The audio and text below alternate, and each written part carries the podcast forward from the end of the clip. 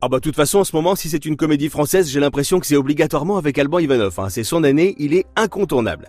Le film dont je veux vous parler aujourd'hui s'appelle La Traversée et Alban Ivanov n'est pas tout seul, il est accompagné de Lucien Jean-Baptiste, Audrey Pirot et d'une bande de jeunes plutôt bons. La Traversée raconte donc l'histoire d'Alex et Stéphanie, ils sont éducateurs et ils ont un projet, traverser la Méditerranée à bord d'un voilier avec cinq de leurs jeunes pendant 15 jours, histoire de les canaliser un peu et de leur apprendre la vie en se servant de la mer et de ses valeurs. C'est plutôt une bonne idée, sauf que bah, pas de bol, le skipper, celui qui doit faire naviguer le bateau, c'est un ancien flic de la BAC, il a quitté la police et la banlieue, et il n'a pas du tout envie de rester bloqué avec eux pendant ces 15 jours. Ni eux ni moi on a envie de passer 15 jours ensemble. Parce que pendant 10 ans j'étais flic à la BAC. Ah, d'accord. Ça c'est la cuisine. Il y a du coca? Il y a pas de coca mais on part dans 5 minutes. Donc si tu veux tu peux envoler à l'épicerie.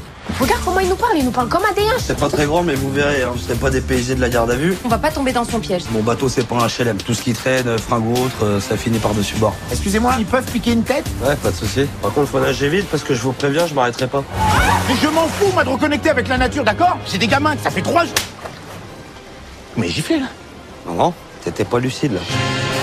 Alors avec un film comme ça, moi j'avais très peur qu'on soit dans une succession de clichés sur les jeunes de banlieue et sur la police pendant deux heures.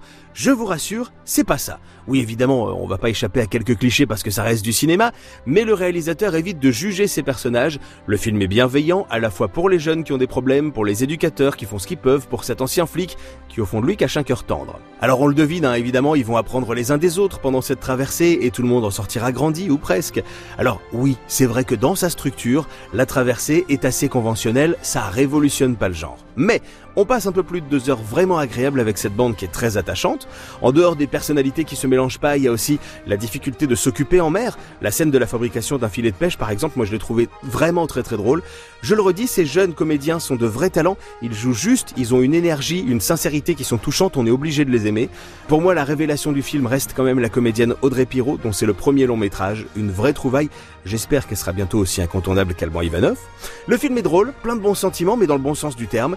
Et puis aussi au passage de quelques jolis plans en mer. La traversée, c'est un film à voir en famille, un film tendre, sensible et drôle pour les parents, pour les enfants, histoire de rapprocher un petit peu toutes les générations et de montrer que malgré nos différences, si on met tous un peu d'une autre, on peut vivre des beaux moments.